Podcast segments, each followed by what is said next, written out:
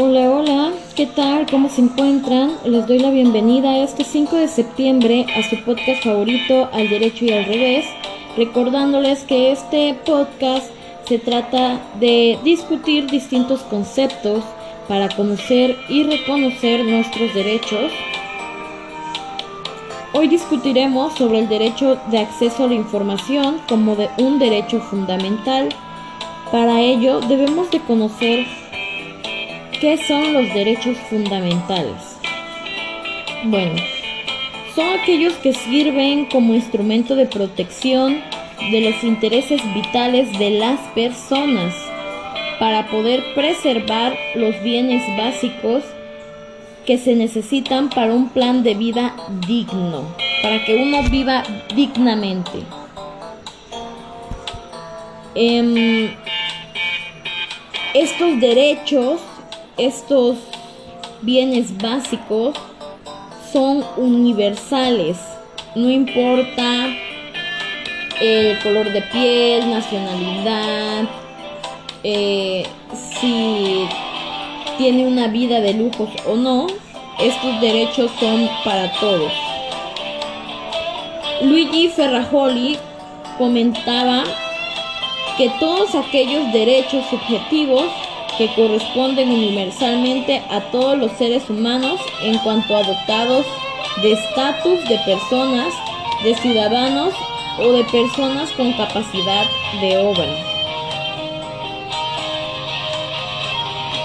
Pero ustedes se preguntarán, ¿es necesario tener derecho a la información como un derecho digno? Bueno, El derecho a la información es un derecho que le da sustancia a otros derechos fundamentales. Quiere decir que retribuye de información y que es totalmente necesaria para que se produzca alguna otra noticia o derecho para cualquiera de los seres humanos. Este derecho fundamental se relaciona con el derecho a la libertad de expresión, los derechos electorales y con la democracia de Estado.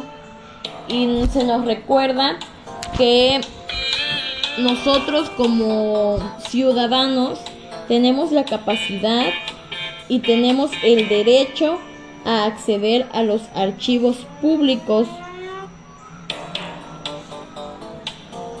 del Estado.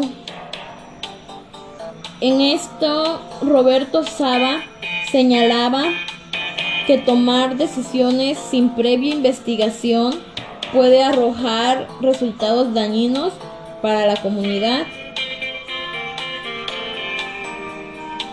Así que desde ese entonces se le empezó a invitar a las personas a investigar más sobre los candidatos a electorales para ser presidentes o gobernadores.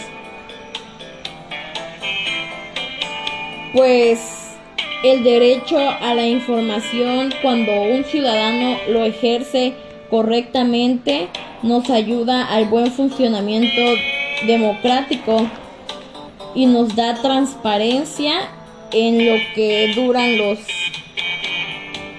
sexenios.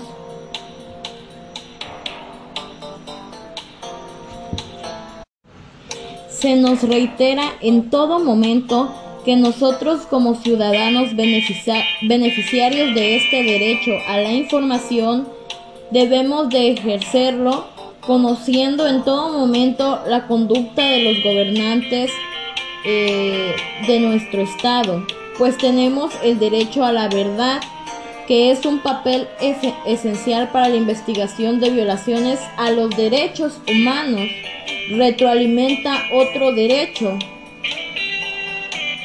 Por darles un ejemplo, podría decirles sobre los feminicidios. La familia tiene derecho a saber qué pasó con sus cuerpos, con los cuerpos que de hijas, madres, hermanas que perdieron por culpa de algún hombre. Entonces, la carpeta de investigación no se debería de cerrar hasta que se encuentren los restos de la víctima, aunque no se dé con el culpable. También el derecho a la información nos ayuda a nosotros como periodistas y académicos a obtener una libertad de investigación, pues la información es un requisito para el control de, las, de los actos de los poderes públicos. Los derechos no son negociables. Y eso es algo que desafortunadamente no pasa en la actualidad. Eh, no tenemos ese don por por investigar no no tenemos las ganas de desarrollar algo que sabemos que nos va a llevar un poco de tiempo, tal vez porque nos dé flojera o no lo consideremos importante.